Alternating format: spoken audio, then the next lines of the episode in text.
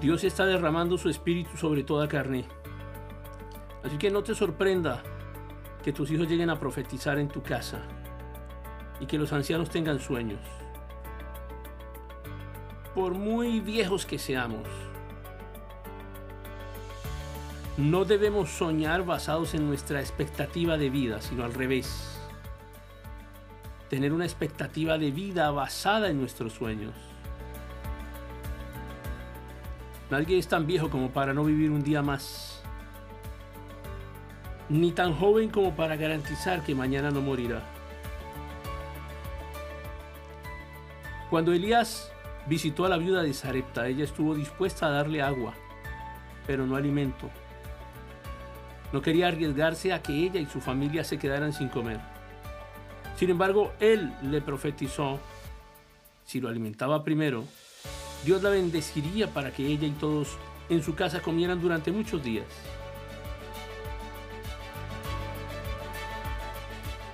Debemos temerle a la altivez, a la arrogancia y al orgullo de creer que la carne es más poderosa que una promesa de Dios.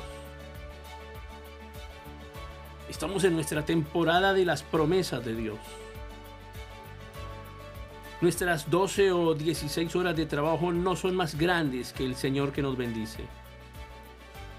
No debemos permitir que nuestras virtudes, profesión, nivel académico, experiencia laboral, aptitudes, potencial, compitan con Dios. Debemos tener carácter no solo en tiempos de escasez, sino también en tiempos de abundancia, para no olvidarnos de la mano que nos provee.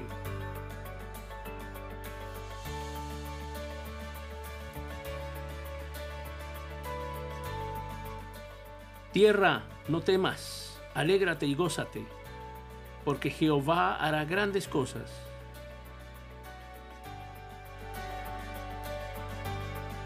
Si Dios bendice incluso a la tierra, que nos da alimento, ¿cómo no nos bendecirá a quienes le adoramos? Con su bendición nunca más seremos avergonzados por nuestros acreedores, porque Él restituirá lo que hemos perdido y además añadirá la bendición venidera.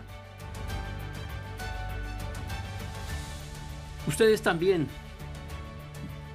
hijos de Sión, alégrense y gócense en Jehová, su Dios porque Él les ha dado la primera lluvia a su tiempo y hará descender sobre ustedes lluvia temprana y tardía como al principio.